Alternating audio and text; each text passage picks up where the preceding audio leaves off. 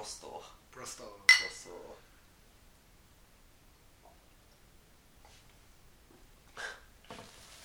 開幕開幕保護してしまう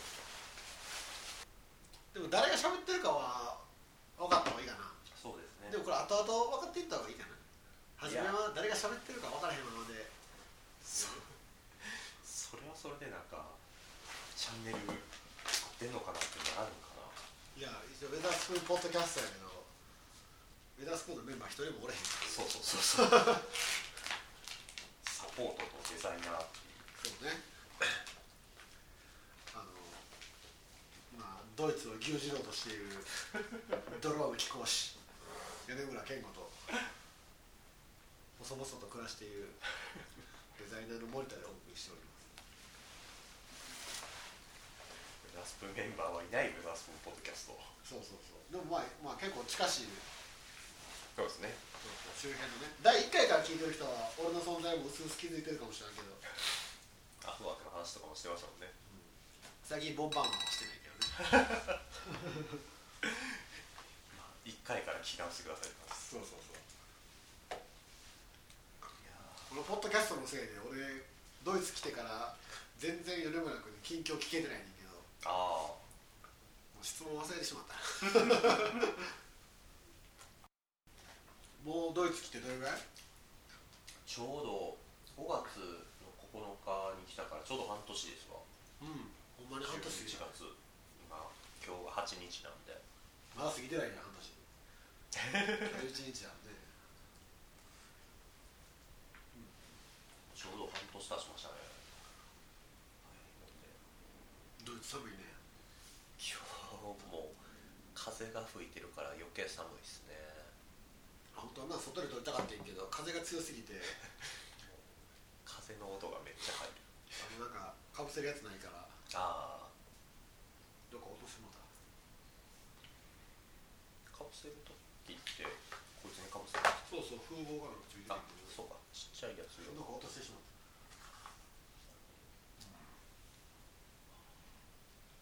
そもそもなんでドイツに来ることになったかとかなんで来たいかっていう話ってしたっけ？多分聞いてたかなあの多分森田さんには直接は話した。あそう聞いてるけあどポッドキャストで話したっけ？絶対話してないですね。いやそもそもあのドイツに行くっていう流れ自体をあの僕が前に出た時は喋ってなかったんであそうなの？そうそうそうじゃあ今ドイツにあドイツからお送りしてるんですけども。そうそうそうとかって言わなあかんねや。あそうかそうか。ここベルリンからお送ベルりしてリンからお送りおりますけどしているもっていうくだり。ポッドキャえっとウェザースプーンポッドキャストボリューム。はてな会挽回編ぐらいになるかもしれない。そうその前に元校で収録した米村君赤スリープランドが今実はベルリンに住んでてそのベルリンをデザイナーの森田君が訪ねるという直撃取材という 出会った。そう出会った。出会ったっていうかまあその森田さんもねモーターサイクあそうそう。アルバンドアルバンドっていうかモーターサイクルやけどライライブを見に来るっていう体でこのポッドキャストを収録するっていうのが一番の目的やから。はいなんでそのドイツに来ようと思ったかをちょっとじゃあ聞いてみてもいいかな？まあタイミング都合のいいきっかけになったのは、うん。家庭の事情というか 家がその引っ越すっていうのがあってうんうん。でそのタイミングで一人暮らしで別で家探そうかなと思って東京とか京都とかまあ音楽しながら住みやすいとことかあるかなと思って探してたら、ワーキングホリデーといううんうんまあビザの申請が。紙制度ね。そうそうそうそう。30までっていうやつやったから今のうちに行っときたいなと思って。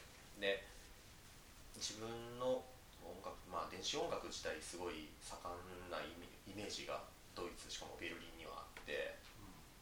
でそれでまあ他の都市部に比べて物価も安いと。住みやすいっていうのを聞いてたから。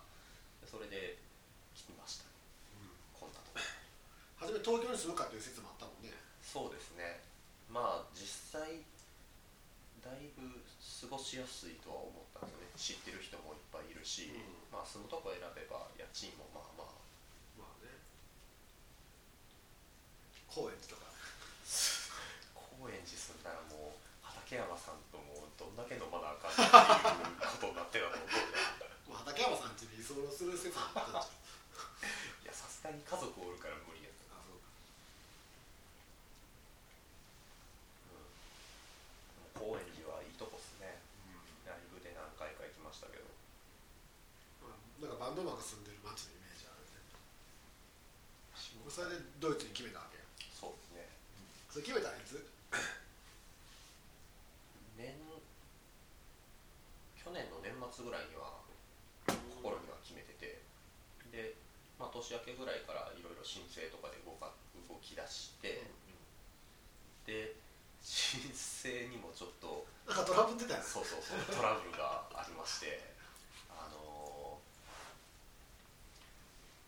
ー、3月の、中頃ぐらいかにうん。大使館ドイツの大使館が、えー、と梅田にあってうん。でそこに書類揃えて持って行ってでなんか1週間ぐらいで返事が来るっていう話やったんですけど、1週間経っても来ず4月に入っても連絡が来ず、うん。あれ？と思ってであれはいつやったかな。でまあおかしいぞと思って連絡をとこっちから連絡取ったら、なん。か保険うんの関係が書類書類というか、えー、と不備があったみたいでで申請まだできてませんって言いましたよねみたいな手で言われて聞いてへんわそんなんとうんうんでそっからあのもともと入ってた保険解約して新しい保険探してそれ入ってた保険があかんかったってこと？みたいですね。なんか、えー、とドイツのそのマホリ歯の治療の保険が必要なんですけど、うんあ最初、えー、と契約してたやつも歯の保険入ってたんですけどなんか、えー、と期間うん。みたいなのが、えー、とこっち来てから90日後に適用されるうん。保険やったみたいでそれがあのその90日もちゃんと入っとかんとあかんみたいなのやっててへえと思って。でそれしい、えー、と保険契約し直して、えー、と書類を持っていったのが、うん。えー、とパラレルナイトの 次の日。えー。と4月19日かな。じゃああの打ち上げの日にはまだ行けるかどうか確定してなかったのそうなんです。みんなから花もらってそうそうそうそう。だから行ってらっしゃいみたいな雰囲気やったけど。行ってらっしゃいみたいな雰囲気やったけどそのあの時の僕のしゃべりでも、うん。あの自分の都合でちょっとバンドを離れるんですけどってちょっと濁して言ってたんですよ、うんうん。それはそういう裏があって、ほどね。ほんまにドイツ行けるんかわからんみたいな状況やったから。ドキドキやね。ドキドキでしたね。でそっからもまだドキドキは続いて。だって3週間前ぐらいやもんね。あれそうそうそう。でもそっからでほんまにあの行けるかどうかわからんかったから、うん。なかなか部屋探しもし。てでそっからまた探して、まあ、なんとか、えーっと10日前ぐらいに決まってやれやれと思っててしばらくあの3日後ぐらい、まあ、1週間前ぐらいですよ。うん。にその、えーっと貸してくれる人から急遽連絡が来てちょっと都合でキャンセルさせてくださいと。待てよと。本気で焦りましたねなんかさ俺が来た日にさ、はい。僕はトラブルに巻き込まれないんですよみたいなこと言ってたけど今ここだけ聞いたらもうトラブルだらけだけどね。いやほんま新しい生活を始めるのってこんなに苦労があるんかと思うぐらいに。いや線で苦労してそうだけど でそれそっからまた探してえっ、とまあなんとか1ヶ月えっ、と短期でうん。住むところそこで1ヶ月住んでその1ヶ月住んでる間にまた別の部屋探しをし次のところの部屋探しをしてでなんとか5月の終わり、うん。うんまあ、5月9日にこっちに来てそこからずっと部屋探しして5月の最後の日曜日ぐらいにようやく次の行き先が決まってでそれも1ヶ月であでその1ヶ月の間に、えー、とまた部屋探ししてで今のこの今収録してるこの家は3つ目ってこと？そうですねでここは長期で住めると思ったんで、ようやく7月にここ引っ越してきて落ち着いたって感じです。なるほど。いやでもここはあの駅のアクセスも良くてーすぐスーパーもね近いしすぐっすね。あのヘビーローテーションしてるケバブ屋も近いからね。ほんまにねケバブ。ケバブ、まあ、日本でいう吉野家すき家松屋みたいな扱いま牛丼感覚でパッと食えるしボリュームもあるし。そうね。ボリュームは確かにすごかったな食べたけど。至る所にありますからね。でなんか地域によっても相場が全然変わっててあそうなんや。うちの近く4ユーロって実はちょっと高いんですよ。へえもうちょっとあのトルコ人街と言われるノイケルンっていう地域があるんですけどうん。その辺まで行ったら3ユーロだっ3ユーロやったら400円弱ぐらいかな。そうですね。近くで500円ぐらいって考えたら。だからね棒状のねああどれぐらいかなこれ。20センチぐらいのうん。そうですね。20太巻きみたいなやつ。あれの方に巻かれて渡されるなんかサンドイッチあピタピタか。ピタっていうえっ、となんかサンドするようなやつに入ったタイプもあるんですけどその太巻きみたいになってるタイプの方がボリュームがすごいんでいつも僕はそれで頼んでます。まあ、ケバブにこう深く話をしたところで あの虎野さんから質問を受けてましてあ。こんなにも日本と違うのかって驚いたことものは何ですか？こんなにも。結構いっぱいあるっすけどうん。まずまあ森田さんも乗ったっすけど電車うんうん。改札がないっていうのとあそうね。で切符が基本、えー、と日本やったらどの駅からどの駅まで何円とか決まってるんですけど、えー、とある一定の区間までは何ユーロみたいなのが決まっててでしかもそれをその券買ったら、えー、と基本的に2時間以内はまあなんぼでも乗れるみたいな感じなんで。うんうんあのアクセスがアクセスっていうか電車使うのにそんなにえ抵抗がない、しかもそれバスも一緒やからね。そうそう。電車バス地下鉄。2時間制限のフリーパスもゲットするみたいな、まあまあそんな感じ。でまあ1日券もあってそれもまあ3回ぐらい利用したら1日券の方が安くなったりするんで、1日券。それはお得やね。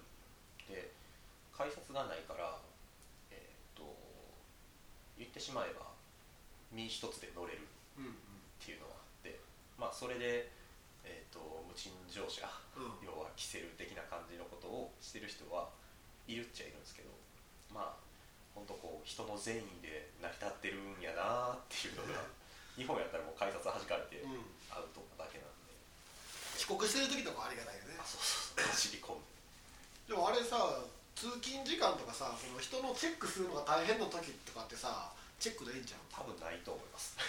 じゃあ朝とかあ勝手に時間ないわってなった時はすいませんっていう時もあるんかな。バーって走り込んでそのまま何食わぬ顔で乗って で降りてふーってなってそのまま職場に向かうみたいな、あると思いますね。なるほど。逆にこんなにも一緒なのかって思ったことはありますか？みたいな。一緒一緒なこと。今俺あのベルリン歴3日目の俺がはい。一番それ感じてると思うけどね。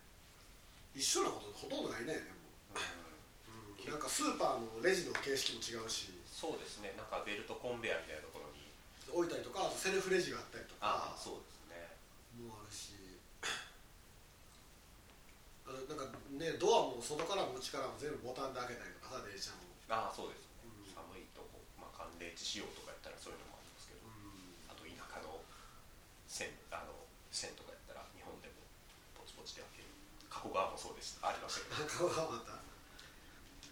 電車もそうやしバスも、まあ、バスもそうですね。路面電車。まあそれ今もさ生活的なことやけど逆にその音楽的なところでなんか感じたことある？なあ。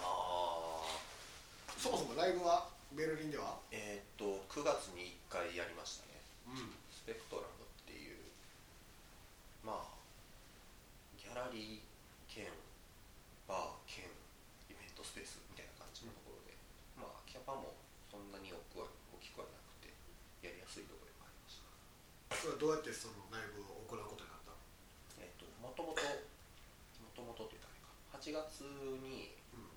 神谷太一さんっていう僕の知り合いの、えー、と音楽家の人がそこでライブしててうんでそれのタイミングでこう話をつけてで、えー、とその日にいたスタッフの人に話して僕もやりたいんですっていう話をしたら、うん。ここにメールくれって言ってメールアドレスもらってで8月の半ばぐらいかに、まあ、メールを送って返事もらったら9月の頭にどうやって早すぎるやろと思って。2週間後。まあでも時間あるしええわと思って。うん。でそれでやったっていう流れでしたいや自分からそこでやりたいなと思って声かけたり。やっぱスペースの感じも良かったし。うん。そこはそのスリープランド名義でやってるようなアンビエントとかドローンとかそういうのが。まあそうですね。エクスペリメンタル系とかあとはビジュアルアートとかも。うん。まあやりやってるのが多いんで。なんか普段は普段もそういうのやってたりギャラリー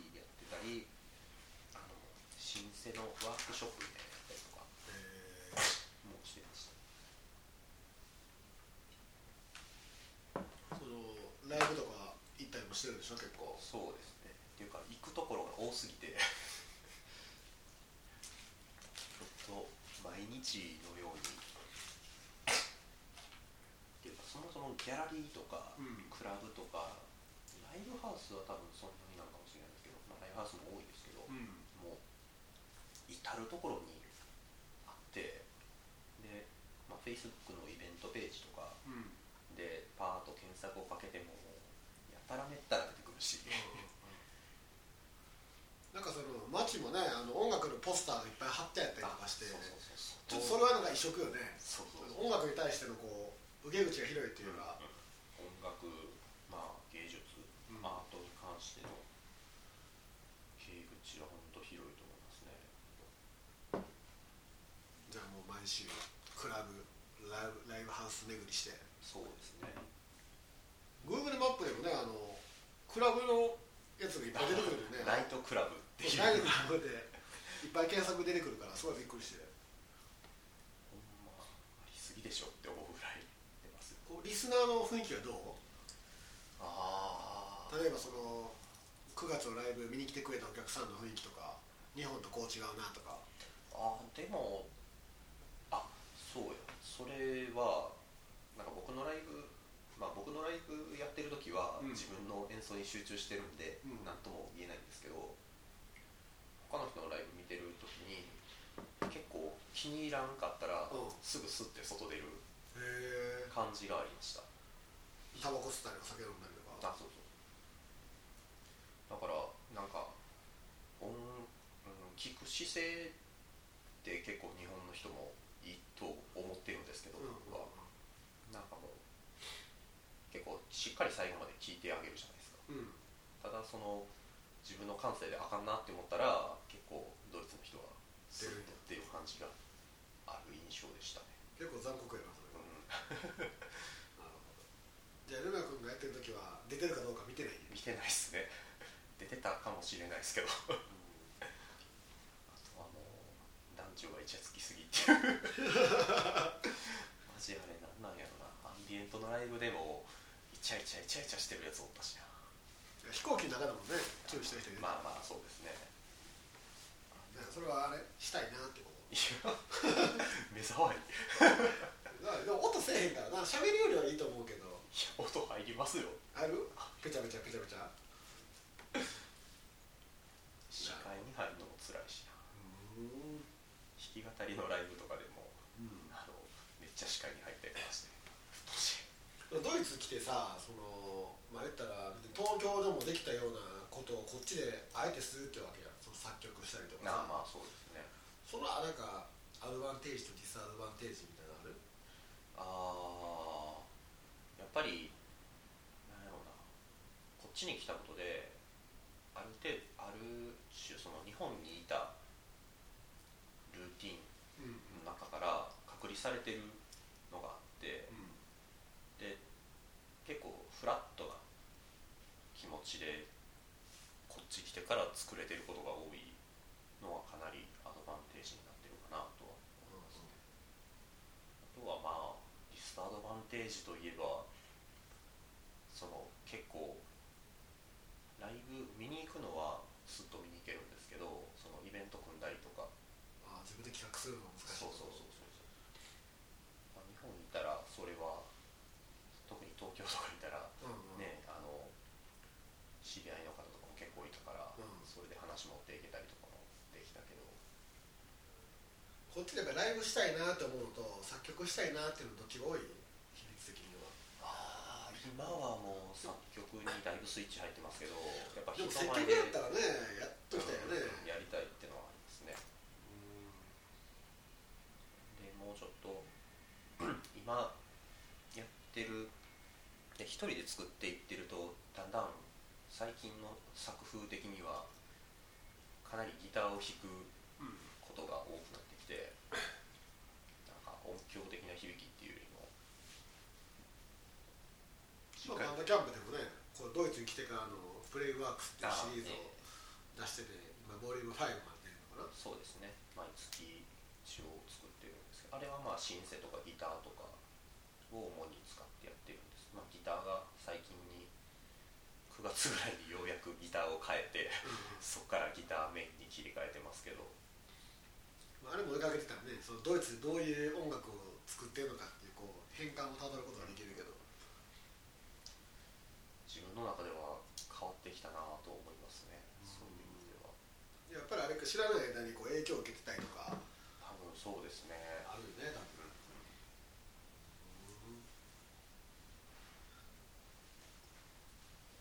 どういうライブ行ってる？こっちでは。なかなか知らん人のライブとかは難しいというか、うんまあ、主張してよっぽどっていうので行ったりはするんですけど、うやっぱ著名なアーティストとかでもガンガンベルリンでライブしたりとかするからん。今先月とかはフェネス来てたし、うん。まあ、それも行ってあとバスたし、え9月はベルリンじゃないんですけどロンドンに行ってイレストテープスのうん10周年のフェス見に行ったりとか。でもでそれでペンギンカフェとか見れたのがすごい面白かった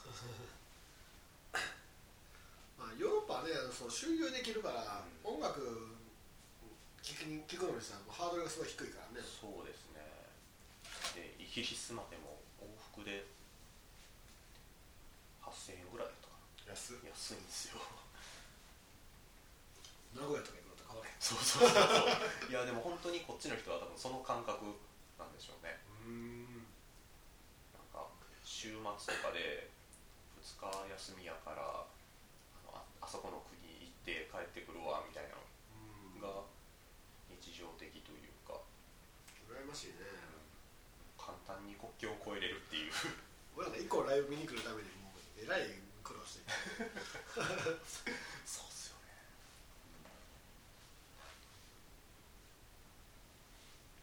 それでかいよな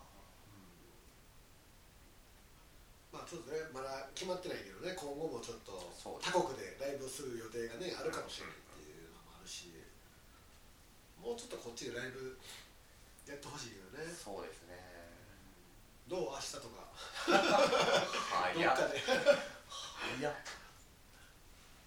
さっきねあの米村君の部屋で俺だけのためのライブをやってくれたけど。プライベートライブプライベートライブやってくれたけどあ最高だったね。なんかあの海外とかさロサンゼルスとかでレコーディングするとさ空気が乾燥してて音の鳴りがいいからとかってねそのすごいこうんうんう売れてる人たちが言ってこう海外でレコーディングしたりするけどその空気的に振動なんかこう感じることになる？空気が分かんないんですけど、ん。まず部屋天井は明らかに高いんでうん。まあ高いね。反響がやっぱ違うんですよ。うんうんもっと日本やと狭いからデッドなりというか。だからあの音の響き的にも適しては、まあ、マイクとかで撮っても多分だいぶ適してはいるんでしょうね。感想に関してはギターとかは特にね乾燥してる方があの木の水分とかが抜けて、それがぶつかったやつ気がほとんどないけどね。まあこれは影響しないように。あのまあよくあるフェンダーとかギブソンのギターとかもともとアメリカで作られてるんで乾燥した地域で作られてるんで、日本とか持っていくとそのし高温多湿にやられてあのコンディションが悪くなったりとかするんですけど多分本来のあのポテンシャルとか引き出すんやったらこういう乾燥した地域の方が良くなってくれるんじゃないかなと思いますね。まああと半年ぐらいは一応こっちにね。そうですね。あとライブね50本ぐらいはやってもらって3日に1回ぐらいやる計算がせっかくおるんやったらやってほしいけどねそうですねもう50本とは言わずでもでも20本ぐらいはやってほしいかな週1ぐらいかやっぱリターンをねそうですねリターンを持って帰らないとね CD CD も売りたいしこっちはでも CD よりもレコードは結構ね確かにもてはやされたりするっていうレコードレコード屋とか行っても逆に CD が全然置いてなくて。でまあ CD 置いてもらおうとちょっと話したこともあったけどレコードかカセットしか置いてないねんっていう話されて 逆にそっちかっていうので。そうね今ね CD がねちょっと今むしろ存在価値を失ってるところもあって、デジタルデータっていうところでしかもデジタルデータやとねあのオンラインで買った方が高音質やったりとかもするから。そうそうそうあのハイレゾがねあったりとかするし、そもそもあの Mac がある Mac とかやとあドライブをね弾いたりとかしてるから CD 読み込めないっていうね。やっぱりレコードでまあデジタルのコードをつけるっていうのが今は結構主流だからな、世界的にもそうですね。その動きが主流ですね。最近はそのダウンロードで 出してるもんね。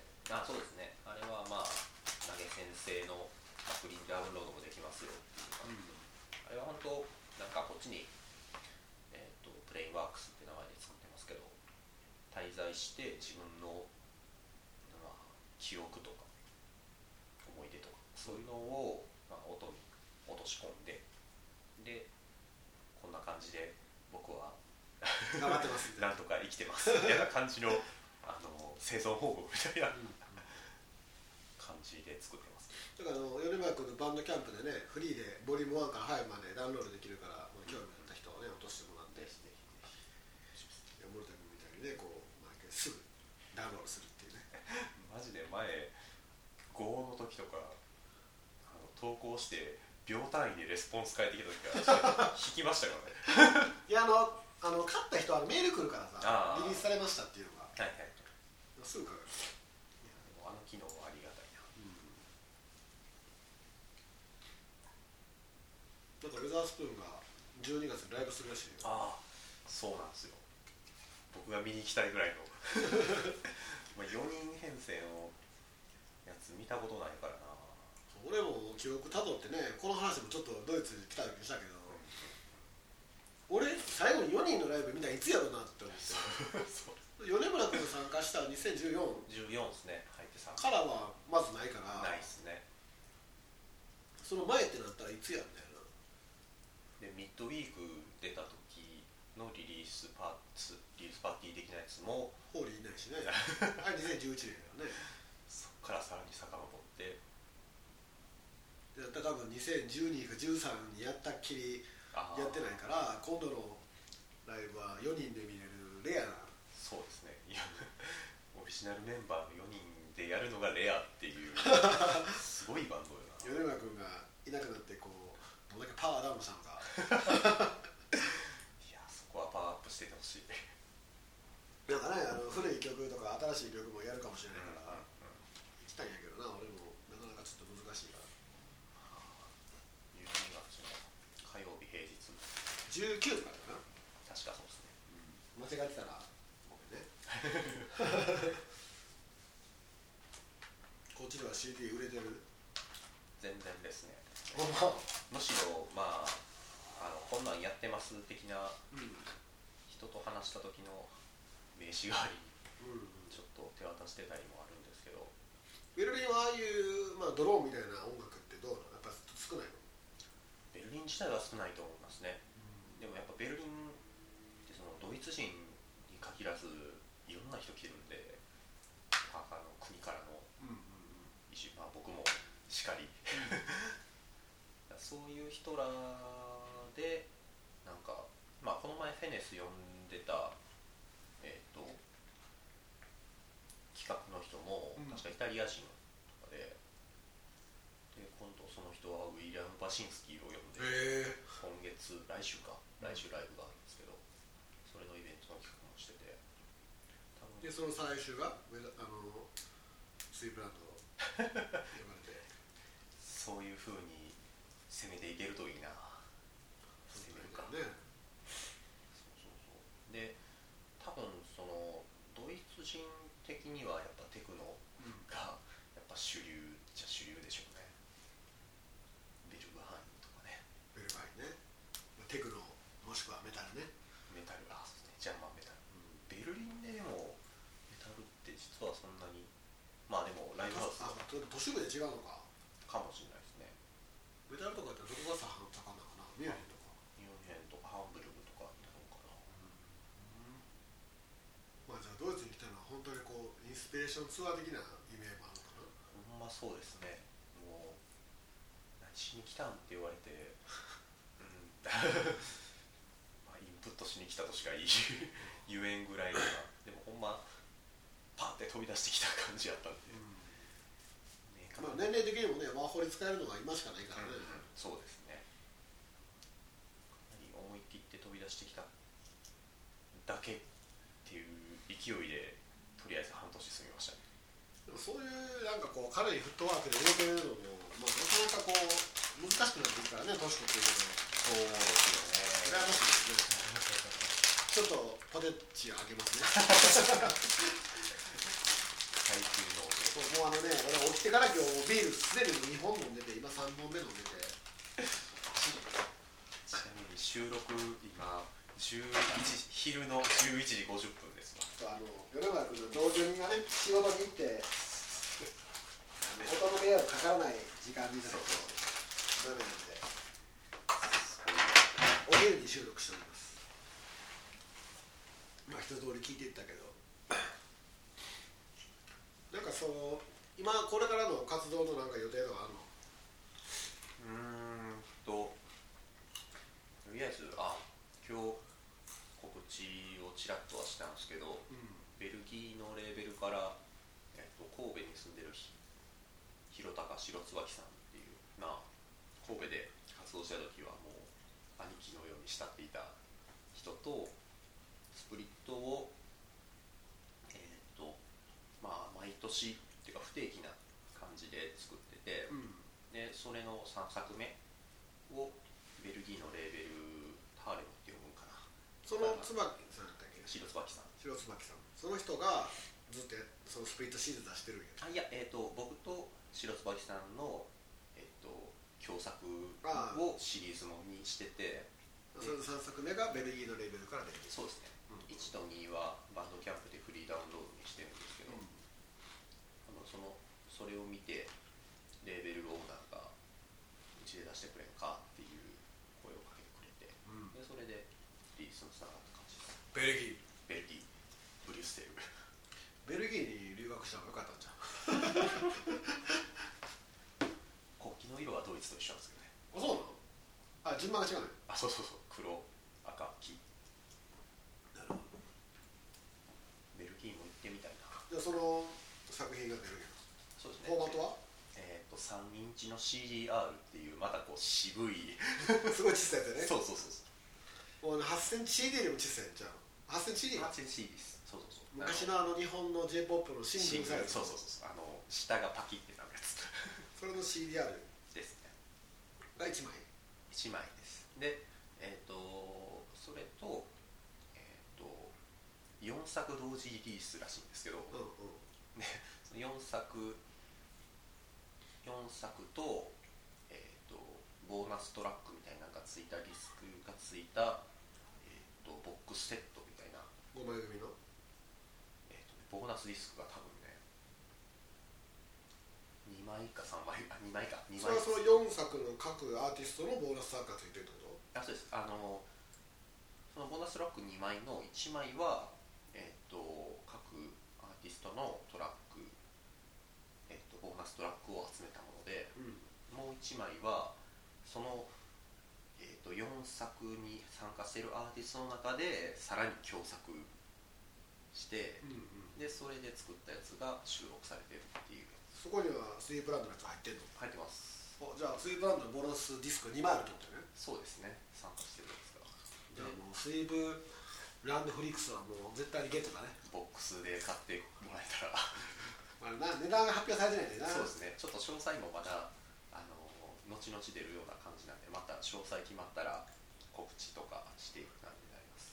スリープランド君のツイッターなりフェイスブックで要チェック。俺も欲しいねんけど。まあベルギーやから送料もかかるしどれぐらいになるか分からへんけど。まあ日本から買ってる人も多分いてますけどね。ターレムやったらでもなんていうレベル？ターレム？A の？タ TAALEM なんですけど、うんなんか1個目の L に何やろ？あ三角みたいなやつそうる三角みたいなのついてて何て読むんやろ。なりながら見てる、ターレムからえっと来月今月の半ばぐらいかな。今月の半ば下旬頃って感じ。11月半ばから下旬にかけてスイープランド氏と白椿さんのスプリットのボリューム3がベルギーのターレムが発売されます、はい。ここを全部カットでお願いします、全部切ってもらった方がいいです。楽しみやな。俺はもう実はもうこっちでちょっと音源聞かせてもらって。マスト前ですよ。しかも、えー、とボーナストラックに入ってるやつが、うん。ライブ音源で。へえ4月そのこっちに来る前の4月に白椿さんと、まあ、デュオでライブしてうん。で最後セッションでやったやつから引き出してでちょっと編集したやつをボーナストラックに入れてる。いや結構時間長そうやね。あでもえっ、と5分ちょいぐらい。あそんなもんだよ。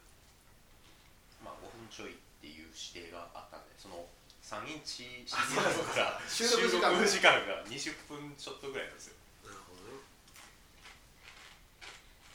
うん楽しみだねまあ2015年にリリースして2016年はリリース何もなかったんで。あそうだったっけ？いっぱい出してるイメージやけど。あの自主制作のカスケーズっていう CDR 作ったぐらいでした、ツアー EP か。そうですね。みんな持ってるかな？なんやろな。いやめちゃいいねんけどなあれ。あれはなかなか思い切思い切ったっていうか。いやほんまにでもあれすごい良くて転機にはなった作品でしたね。あれ全部何枚ぐらい作ってる 10, 10枚ぐらい。ので外に出たのが10枚ぐらいだったかな。そうなの？物販で置いてあったよ。あ物販では置いてました。だから作って売ってで売れたらちょっとまた生産してみたいな感じで作ってたんですけど、じゃあまだレア音源やうん。全然世には出てないですね500円とか全然それはもうあれライブイベントだったら買わそうですね。もうあれはライブ限定だけにしてます。とそれはまあちょっと米山君がドイツ行ってる間はねちょっと無理かもしれないけど日本帰ってきてからまた。あれマジ音源だから聞いてほしいけど。まあ。でね、まあ、ちょこちょこ、まあ、今4枚ぐらいアルバム 4枚分ぐらいはできてるけどまだねリリースしてないのあるから。もうね日の目浴びなさすぎてるやつがもう大量にいやーあのこれを聞いてる業界関係者 多分いないと思うけど。いないと思う。いたらこのね音源を出すところを探してほしいけどねそのうちからぜひどうやみたいな。まあまあ。メタルブレードからとかどう？えー、っとメタルですか？メタルブレード。デフレシドとか出したレベルだいぶ音高質にせな。いやザックザクにしてすればいいだけの話だからシャリシャリ。じゃあちょっとまあ日本帰ってきた時はまた5皮ぐらいむけたスリープランドが大雨なわけやね。なんか。超ハイトーンボイスで歌ってたりとか。ちょこっち来てからね多分セックスマシンガンズ のライブ DVD ばっか見てて。なんで？なんかあの3期3期かな？3期の最後のうん。2003年に武道館でやったライブうんの DVD 持っててうん。うんそれをなんか断るごとに見てしまうんですよ。まあでもジャンメタル要素あるけどね。若干ね。なんかもうぶっちゃけ MC とかもちょっと喋れるぐらいには身についてしまったぐらいにそそれはなんでなん？何なんでしょいうやねこのドイツという地がそうさせるわけ。なんかなでもなんか確かにこっち来てからまあ一人で制作うん。あの日本おったらウェザースプーンとかでバンドでガスガス鳴らしたりとかしてたんで、こっち来てからその多分ギターを歪ませる成分が足りひんなと思って。ちょっとそういうところの部分がこう出てくるんかあの武道館ライブもパフォーマンス見たことはないです。だって俺マシンガンズのファンクラブ入ってたから。マジか。マシン側がここにいた。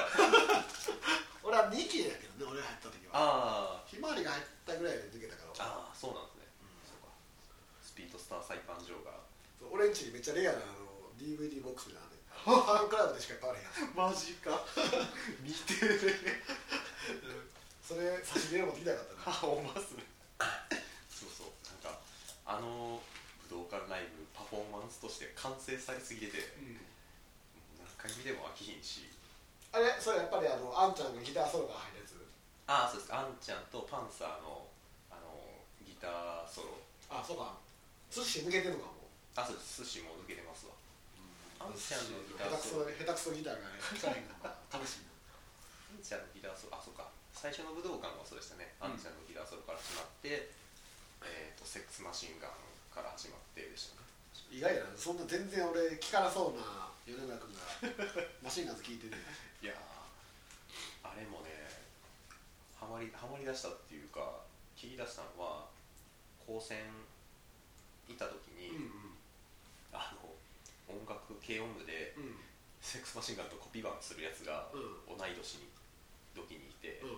そこからの影響が多大にへ ありましたね高専ってなったら何歳の時？えっ、と15から入って、まあ、中学卒業してから入って、うん。えー、と5年間いるんで15からまあ20までいって。青春の時はねってなったらでも遅いよねその子。コピーするってなっても。そうですね。同世代の子もちょっと遅いよね。僕入った時がもう2004年やったから、えっと3期は解散して4期。あじゃあリアルタイムじゃ聞けてないんやそそうですね今5期ぐらいやね確か。5期か6期か。今ね、えっと4期があれで5期6期ぐらいかな。うん。今3人になってるんですよ。一回メジャー行ってね抜けてあやめてインディーズに戻って今もう完全に。ウェザースプーンポッドキャストでマシンガンズの話になると思う 俺一生できるけどこの話。いやでもそうそうこっち来てからその DVD も見て、あのやたら YouTube とかでも、まあ、快速版ですけど最近のライブとかちょっと上がってたりとかして、あああんちゃんこんな感じになってしましまったっていうとおかしいけどこんな感じになってんねやって。俺あの初めて買った洋楽の CD があのラジオであんちゃんが、その影響を受けたバンドみたいなやつでハロウィンの名前挙げてて、おまあ、ドイツのねバンドのジャーマンメタルのハロウィンやねんけどそのハロウィンのハイライブっていう、まあ、そのベスト選曲を集めた2枚組のライブアルバムがあってうんそれをあの新生堂のポイントで買うっていう しかもポイント。うんそれが俺の初めての洋楽の CD やから、ああいやでもなんか全然何がいいか分からなかったけどね。今聞いたらちょっとまあいいなと思うところもあ。るけどなんかもっと走っててほしいなみたいなのがあったから。まあ多分そうですね。やっぱそういうのエッセンそれのエッセンスとかをこうえっ、と取ってセックスマシンガンズとかそういう邦楽のバンドとかできている感じはあるので、セックスマシンガンズ早いですもん。ね基本まああとあんま臭くないからね、うん。やっぱジャーマンは臭いからどっちかというと臭臭メタル成分がちょっとあるから。臭メタル確かマシンガンズは俺高1ぐらいの時に聞いたんちゃうかな。にあちょうどあのメジャーデビューする前ぐらい。うん、そうですよね。に俺なんかラジオで聞いてて。90年。でライブ行って。ファイヤーとか言ってたんですか？ファイヤーもだって後々収録されたけどあれ初めそのデビュー前の5曲入りの EP しか入ってなくて、なんか YouTube にありました。ダッサい服着てる時に白い服着ててさ。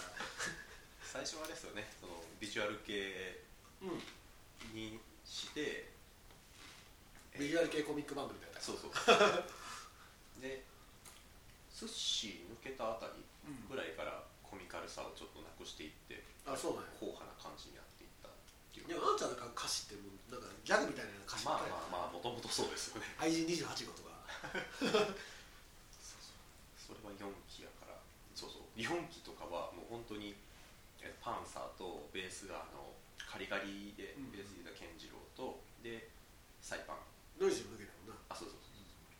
そのメンツはなんか技量的にはもう一番良かったけど、メンバーが全員コミュ ココミュニケーション能力コミュ障やった。そうそうそう。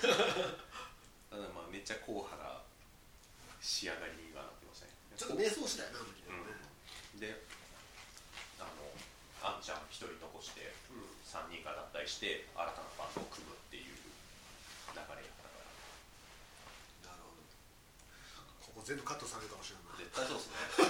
いやマシンガンズの話楽しいな。いや本当はポッドキャストでこういう全然関係ない話で、うんうんこういう人たちがウェザースプーンの音楽に関係してるんですよっていうポッドキャストの方が面白いなと俺は思ってああかも。で もこのマシンガンズの話は多分ねほんまにカットされるから。ほんまにか全然関係なさすぎるやんみたいになるから。いやーもうマシンガンズ聞いたらめっちゃ高校時代思い出してあのブルーの時を思い出すわ。あの多分聞いてる人は知らんけど俺はそのトラノと高校1年生の同級生で、そっからの付き合いやからもうかれこれ20年の付き合いなんだけど。そうですねそれそれこそウェザースプーン結成。そう結成年が97年やから今アニバーサリーぐらいでしょ。だからその時からちょうどその時にそのマシンガンズのウェザースプーンのもうむっちゃ古いデモを一緒に聴いてた。っていうねテンションの差がすごい。その97年の時に俺がマシンガンズと一緒に聴いてた「マンション」っていう曲があるんだけどマンションももしかしたら今の2017年バージョンで20年後に復活する可能性もあるからな。すげえ。それはすごい壮大なプロジェクトやなマンションな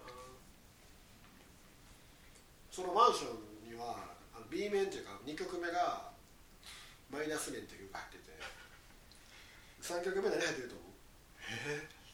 え？今もある曲今もある曲って言ったらカバー。カバー。オアシス？ビートルズの「I wanna be your man」やったか。あなあ入っててすごいのは4曲目何入ってると4曲目にビートルズの本物が入ってるねん。びっくりするやろ。すごくない？なんで？いやもう普通入れへんやん。入れないですよ。なんか負けるやん絶対本物入ったらさ。でもそのトラの多分こいつらよりもいい感じでできてるやろっていうのを俺にこうやろうとしたんかなああ。すごいすごいしいろんなとこから怒られそうな気がする。まあなまああれ一切世に出てないけど持ってんの多分俺ぐらいだな。まあまあ個人で楽しむ分にはいいっていう。だってそれ当時テープやから今は俺持ってるけどテープからそのデジタルに起こすのができひんくてホーリーに CDR にコピーしてもらったよ。いはい。いつかちょっと忘れたけどそれ結構後にねその時はホーリーその音源持ってなかったからね。メンバーも持ってない音源を持っているっていう森田さんなんか当時デモデモはね MD とかも含めて4本か5本ぐらいあって。うん。FOG ってまた懐かしいな。そうそう。で俺 MD プレイヤー持ってないから。あそうですか。うん。あの妹が持ってて妹のコンポで聴くっていうやあつやってたな。あはあ。20周年か。そう。でもあのトランプと出会ったあの高校時代を思い出すとマジブルーになる。ブルーにな高校リア充やったやつは友達になられへんなって思ってる。トラはちょっとそのリア充じゃないねんけどリア充演じてるリア充にもなれる存在やったからちょっとこいついついつ俺裏切んねんみたいなこと思ってたけどね。こういう関係はこう広く持てそそううなそうそうそう。感じですね。でも心に闇抱えてるから。そうあの決してあの誰にも開かない箱みたいなのがそうそうカントラの闇があるからね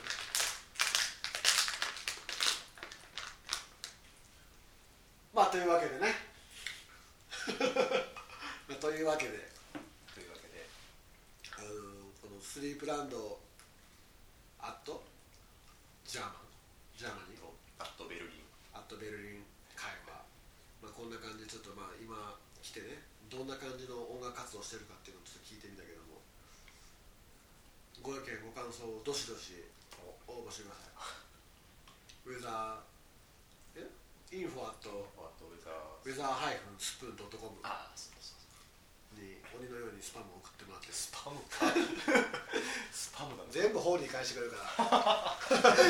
一切僕通らへんっていう。送ってもらって。あの本当にあのバンドキャンプで今ドイツで発表しているプレインワークスシリーズをぜひダウンロードしてもらって。